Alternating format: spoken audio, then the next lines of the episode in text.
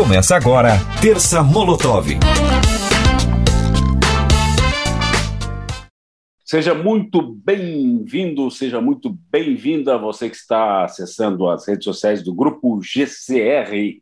Eu sou Ronaldo Santana, está entrando no ar mais um podcast da Terça Molotov, que aliás está muito, tá muito tranquila para o meu gosto, né? Terça já foi mais Molotov, já foi bem mais Molotov, agora está meio domesticada. Estão conosco, como em todas as terças Molotov, Fio Alexandrino, o nosso Gandhi, ou é, como é que poderíamos chamar? Douglas Antunes, que rapou a cabeça e está com um roupão, parece um daqueles Hare Krishna, né? E Ramon Antônio, ficou muito diferente. Olha, pra, hum. vocês estão somente com o áudio, então não conseguem ver. Mas ficou muito, muito diferente. Douglas Antunes Schmidt, com o seu roupão e a sua cabeça raspada. Mas o tema de hoje é o pacote do novo, novo do presidente dos Estados Unidos, né, Joe Biden, que ontem fez um pronunciamento à nação, e, enumerando várias coisas que ele faria, é, investimentos em várias áreas. É, há, um, há, uma mudança, é, digamos, é, visceral na questão política é, do, do, dos Estados Unidos, Douglas, em função dessa nova visão do, do, do, do Biden em relação ao Trump? Olha, Ronaldo, sem dúvida. Na verdade, é, a conjuntura tem levado os Estados Unidos a adotar uma postura muito mais próxima né, da, da, recuperação que teve lá no, nos anos 30 do que aquilo que se imaginava naqueles Estados Unidos orientado nas últimas décadas pela política criada por Reagan, né? E, e o que Biden faz agora é, é, é, sepultar de vez aquela, aquele que ficou conhecido como um neoliberalismo, né? De que orientou o mundo geopoliticamente no final da Guerra Fria e inclusive e depois da Guerra Fria, quando já até o Fukuyama achava que a história já estava finalizada, né? Agora é, é, é um caminho sempre reto, um discurso completamente triunfalista e que não somente essa pandemia, mas essa pandemia ela acelerou uma série de processos que já vinham acontecendo e um deles é a questão da China, né? A, a China vem ultrapassando os Estados Unidos como a potência mais poderosa, mais a maior economia do, do, do planeta. Se você pegar, por exemplo, o PIB por poder de paridade que, é, simplificando, seria o que, que você consegue comprar na moeda do seu país, né? o que é o PIB relativo e não um PIB geral em dólar, a China já ultrapassou os Estados Unidos. E ela está para ultrapassar, se previa, uh, no, no, horizonte de 2028, 2030 ou até 32, que isso fosse acontecer, e já se imagina que isso vai se acontecer em três a quatro anos. Então, os Estados Unidos precisa reagir e aí tem a questão da pandemia, que também é, agravou todas as economias, né? A da China acaba a, agravando menos porque a China é, tinha um parque fabril, todo mundo estava concentrando produção na China, então ela detinha tecnologia e capacidade de produção, né?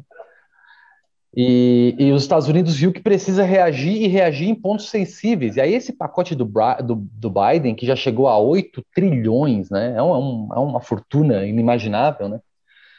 É, que vai ser aplicada no combate direto da pandemia. A gente já viu um exemplo agora das vacinas, que apenas 100 dias os Estados Unidos, que é um país que tradicionalmente tem um problema muito sério em universalizar a saúde, já conseguiu um grau de vacinação que é formidável, né? É claro que os Estados Unidos têm uma tecnologia na mão, né? E também a gente tem que lembrar que essa tecnologia da vacina dos Estados Unidos, ela tem muito também do investimento do Estado, que os Estados Unidos ele fazia, na verdade, isso nos últimos anos, que a pretexto da, da defesa criou muita tecnologia.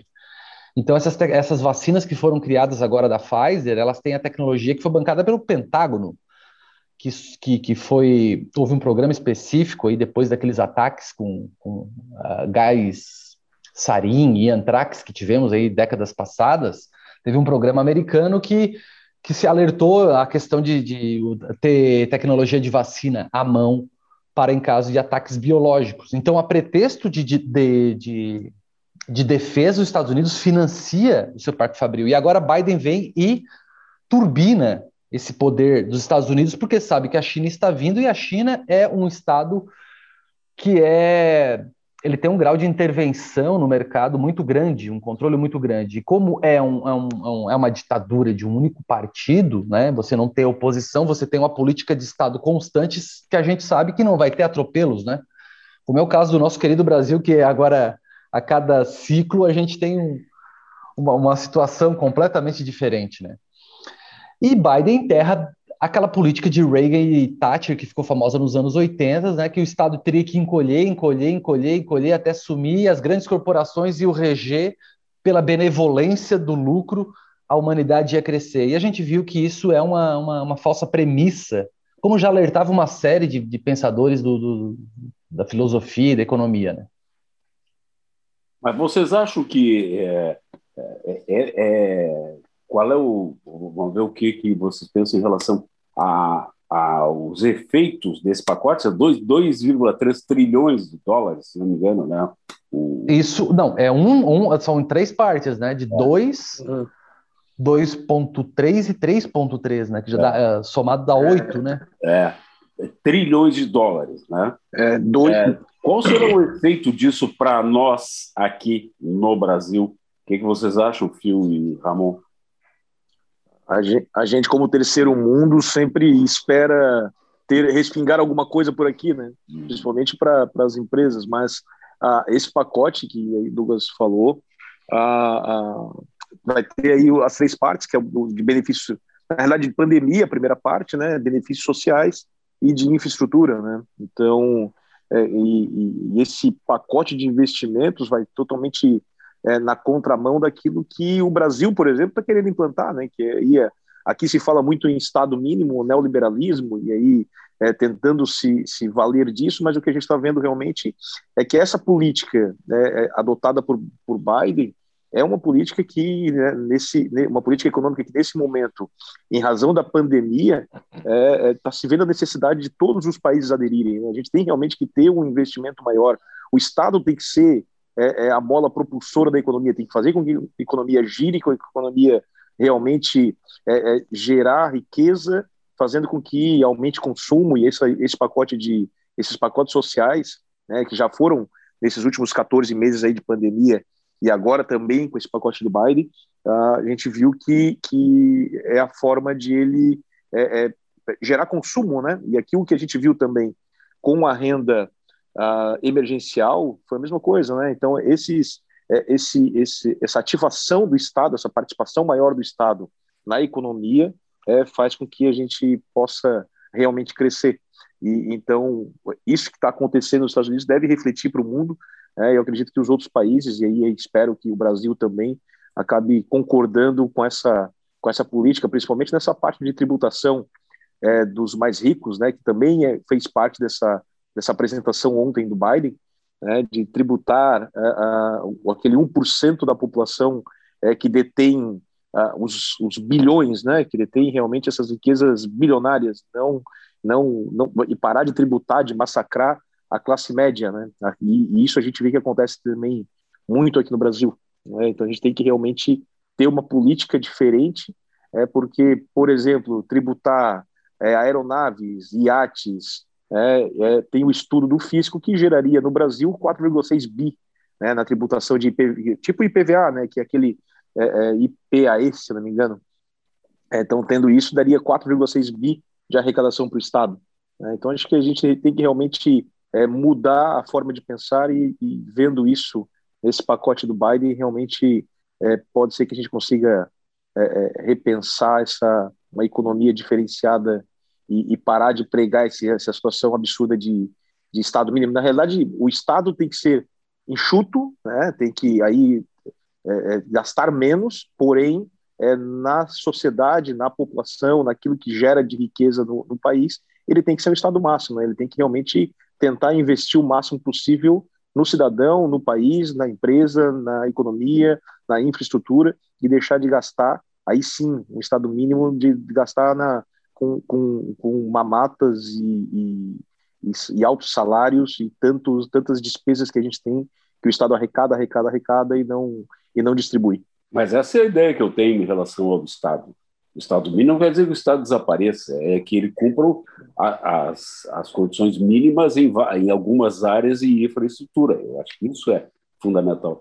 É, você, eu vi uma parte do, do discurso do Biden e uma coisa ali é preocupante. Ele fez um, um chamamento aos americanos para que comprem produtos americanos. Ou seja, ele, tá, ele fez um, um, chamamento no sentido assim: olha, não vamos comprar, por exemplo, carros chineses. Ele não disse claramente isso, né? mas ele fez um apelo para que os americanos comprem produtos feitos nos Estados Unidos. Como é que tu vê isso, Phil? Olha, eu não me, não me espanto porque é a mesma linha que o Trump já vinha, né? O Trump já vinha nessa linha de, tipo, vamos falar America First, é great, é great again, né? Então já vinha nessa linha de, é. é, de, de valorizar o produto interno, a indústria nacional, né? Para que ela cresça a economia interna primeiro. Então não, não, não, vejo nada de diferente do que o mundo vem adotando, do que o mundo vem, é, vem andando numa linha em que o Estado também se faz presente né, nessas essas questões de influenciar o consumo da sua própria nação para que eles cresçam como nação, né? É, é eu entendo, eu juro por Deus, eu entendo o pensamento liberal, né? Que, que hoje predomina no Brasil, em grande parte do, do empresariado, né? Porque eu sou empresário e pago imposto e vejo o governo como sócio e um sócio ruim que não colabora. Então, assim, o, a premissa eu entendo, né, de acabar adotando essa filosofia. Só que ela é muito rasa, né? Ela é egoísta, ela é, ela é simplista porque te dói no bolso, logo tu fica indignado, logo tu quer acabar com, com o mal pela raiz, que é aquele sócio que te consome né? Mas no fim tu vai ver os outros, todos os países é, caminham para isso, uma presença do Estado mais forte, mais presente. Então, assim, em vez de a gente brigar, de, de, de, de querer menos Estado, talvez se a gente brigasse por melhorar o Estado, quem sabe, a coisa funcionasse, porque o Estado é primordial, né? Ah, em épocas de crise, eu não sei se é, é, é, a, é o Keynes que falava, né, que em época de crise, tem, o, o governo tem que pagar para a população fazer o buraco e depois pagar de novo para tapar o buraco. Para que a economia gire, para que a economia rode. Se a gente pegar, por exemplo, países de primeiro mundo, o pessoal fala muito da China, que é o Estado é muito presente, mas tu vai pegar Noruega, Dinamarca, Suécia, Finlândia ali, é, a, a, OM, a, Organização de Cooperação e Desenvolvimento Econômico, a OECD, a OECD né, em 2019, eles, eles colocaram lá que 30% da população é funcionário público na Noruega, 29 na Dinamarca, 28 na Suécia, 24 na Finlândia. França tem 21% da população funcionário público. Então, olha a presença do Estado tem para girar, girar a economia nesses países, fazer também de alguma forma com que elas sejam também mais, mais justas. São, são sociedades que têm menos é, é, esse abismo que tem no Brasil, por exemplo, de diferença de, de desigualdade é, social. Desigualdade social. O Brasil tem 1,6 de funcionários, funcionários públicos é, de, diante da população, né, de, de, tamanho da população. Então, assim. Mas parei, quanto esses 1,6 significam em, em, em percentual de grana? Do PIB. Do PIB. É, funcionário questão, público, tu tá falando assim, ponto... da classe de funcionário a, público, tem que ver, né? Tem que ver qual é, a classe Mas a questão, a questão no Brasil é, é o seguinte: é, é, o grosso desse percentual que nos, que nos falta em relação aos outros países é, é, são policiais, enfermeiros, médicos, professores. É isso que a gente talvez pro... veja um pouco menos disperso aqui, que a gente vive numa região economicamente é, da, das mais ricas do país, a gente não vê o abismo que o restante do país ainda tem na falta do Estado. Mas uma coisa de que o Phil falou ali, que é, que é interessante buscar, já vinha com Trump, e na verdade, com Trump já havia acesa a luz de que havia uma necessidade, porque o que, que era o Make America uh, Great Again? É, uma, é, um, é um clamor do americano que viu aquele sonho do American Dream, das, das três gerações que vieram anteriores a ele, desfrutar daquela, daquele sonho americano, daquele consumismo americano, que era um estado de bem-estar social que foi financiado na Segunda Guerra Mundial, né, depois, antes ainda, no New Deal, da Segunda Guerra Mundial e, e a Guerra Fria, porque o Estado investiu muito em tecnologia e deu um estado de bem-estar social, né? Para os americanos, e isso se rompeu depois com essa lógica que, que, que veio nos, nos, últimas décadas, e as vantagens competitivas em arranjos produtivos era mais barato tu fazer isso no sudeste da Ásia e depois na China. E a China absorveu todo aquele setor produtivo, os americanos começaram a perder é, empregos, né? E a economia ficou é, é, muito pesada, o setor produtivo americano. Tem um, um, seriado que foi vencedor do Oscar, que é Indústria Americana, se eu não me engano o nome. Depois vou checar aqui, eu já dou informação. É, que tinha no Netflix, Netflix não sei que ainda, se ainda isso, tem. Acho que é isso mesmo. E ali mostra um, um, grupo empresarial chinês comprando uma empresa americana. E aí gravaram todo o processo, tipo reality show, e, e é impressionante né, da, o pragmatismo chinês frente a, a, ao modo produtivo americano. Né? E isso que entrou em crise. E aí, no primeiro momento, o americano normal, aí, o americano médio, ele buscou uma resposta e buscou a resposta em Trump, o que não é diferente do que acontece com o Bolsonaro aqui, né? A gente, o pretexto aqui foi a corrupção e, e essa coisa de ter crise econômica mais generalizada, né? Até porque o Brasil, se a gente for comparar o Brasil 2016, estava muito melhor do que o Brasil 2021, né? Sim. É, e, trazendo, é, é, e trazendo também essa informação do, do dos estados é, e, da, da, da, população em, é, que é funcionário público nos estados dos outros países, a gente também tem que levar em consideração a, aqui no Brasil a, a grande distância salarial, né? porque o, o consumo do, do, do, dinheiro público com o funcionalismo público no Brasil é muito grande, mas nós temos uma diferença de castas, né? nós temos é, é funções recebendo 40 mil reais mês e nós temos funções recebendo 2 mil reais mês. Né? Então, e, e, a grande parcela desses funcionários públicos recebem baixos salários, né? São poucos que recebem muito, um salário muito elevado, mas acaba é, é, correspondendo a, a, a, um gasto enorme no Estado, né? e aqui a gente acaba não tendo, tendo o nosso dinheiro mal aproveitado, né? Diferente de outros países que têm uma quantidade maior de funcionários públicos, porém a diferença salarial não é tão exorbitante como acontece aqui no Brasil.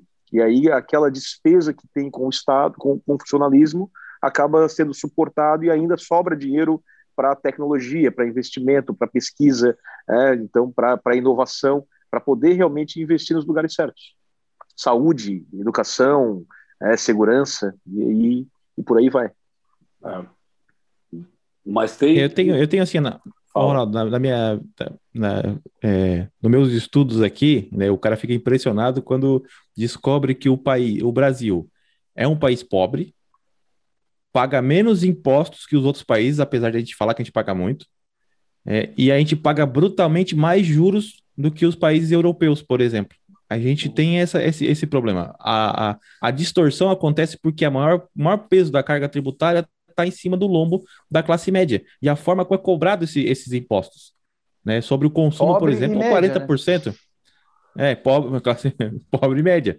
Então, é. assim, tu vai pegar de novo esses países que eu citei ali, que tem muito funcionário público, 30% de funcionário público na, na, na Noruega, a, a, eles pagam, dados de 2014, né? Pagam 40, 39% de, de impostos. A, a média. A Finlândia, 44%. Tu pega a França, 47,9%. É, é a carga tributária média desses países. Né? E o Brasil, em 2017, era 32%. Então, tem alguma coisa errada aí. Como é que a gente está sentindo tanta dor né, com esses impostos? E a gente não vê retorno e tudo mais, porque a gente acaba pagando dobrado também, né? A gente paga um imposto para cobrir saúde e educação e depois paga no privado. E está todo no consumo generalizado, né? Mas ah. o problema é exatamente esse, né? Quer dizer, o retorno que tu tem em termos de serviços públicos é, na Europa ele é visível. Né? Nos países eh, mais desenvolvidos, ele é visível. Enquanto que o retorno que nós temos aqui é pífio.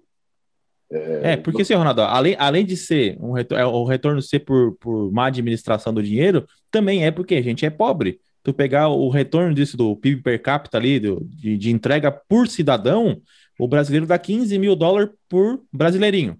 Né? Na Finlândia é 43 mil dólares por finlandês. Na Bélgica é 46 mil dólares por, por, por, por belgo. Na Alemanha, 48, na Dinamarca, 49. A Noruega, 60 mil dólares por norueguês. Então, assim, a, tu, é, é óbvio que vai ter retorno, né? Porque ah. estamos investindo quatro vezes mais no, na pessoa e ainda, ainda, ainda com o uso do dinheiro sendo fiscalizado de uma forma mais é, muito melhor do que no Brasil, né? É, e o Brasil então, tem uma, é uma, invenção, uma invenção única, né? Vamos resolver esse gasto. E aí o teto de gasto nos, nos, nos, nos é, restringe onde deveríamos investir e deixa livre uma avenida para os é, grandes e, vertedouros né, de, de, de, dinheiro nesse país, que são a, a amortização de juros da dívida, juros, esses existe uma, uma série de, de coisas que favorecem ao rentismo financiado pelo Estado brasileiro. Mas vocês acreditam que alguma coisa, nada vai sobrar desse pacotão aí para o Brasil? Nada? Nessa... O que vai nos sobrar é vender commodity, né? Se eles tiverem uma demanda por aço e precisar do aço brasileiro, vai entrar o aço brasileiro. Soja, os Estados Unidos é o segundo maior produtor depois do Brasil, e eles não vão ter, acho que, esse consumo de soja, mas a China vai, e a China também está com um planejamento também é, especial para pós-pandemia, né? Já está também numa direção, mas é aquela a China já vinha, então não, não, não vai ser tão surpreendente. O que surpreende é os Estados Unidos dar essa guinada keynesiana, totalmente keynesiana, voltando à década de 30, né? Porque pois nos anos é. 30, depois da, da crise de 29, o, o Estado americano entrou numa depressão, chegou no seu ápice ali em 1932 e Franklin Delano Roosevelt, né, implementou uma série de, de, de, de recursos. Ele queimou estoques para baixar o preço né, de commodities e, e, fez uma série de estímulos na economia e criando é, uma, a malha rodoviária americana, que é é formidável, né? Todos os estados, se tu pegar um mapa rodoviário americano, você vê a densidade que tem de, de rodovias, né? E elas são asfaltadas desde lá dos anos 30, né? E aí isso estimulou também a indústria automobilística e tal, e os Estados Unidos depois entrou na guerra, a guerra foi na Europa, ele ficou com a produção da coisa, né? A, a 50% da produção do mundo estava concentrada nos Estados Unidos no pós-guerra, né? É. E, e... Uh, aliás, como um, um, uma informação cultural, se vocês não viram, eu recomendo que vejam um filme chamado O Imperador do Norte, que é com o Lee Marvin. Lembra do Lee Marvin?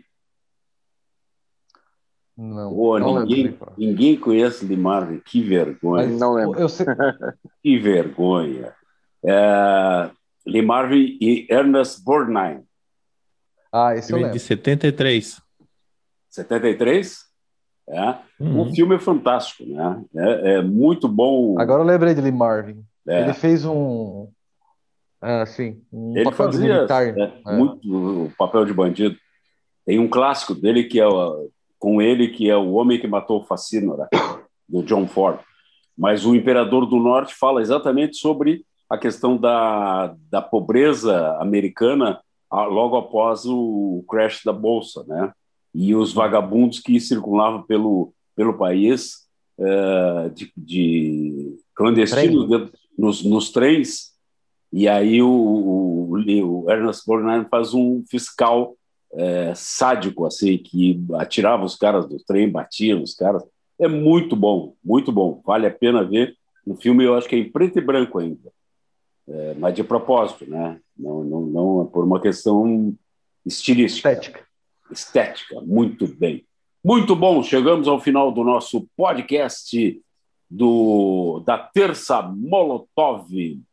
O Fio Alexandrino, o nosso Hare Krishna, Douglas Antônio Schmidt, é, ou louquinho de hospício, a gente pode também dizer.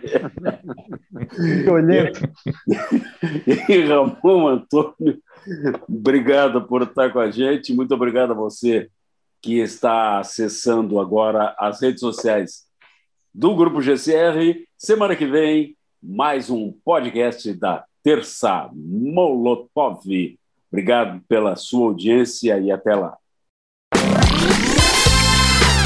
Você ouviu o podcast Terça Molotov. Apresentação de Ronaldo Santana. Produção de Reginaldo Osnildo.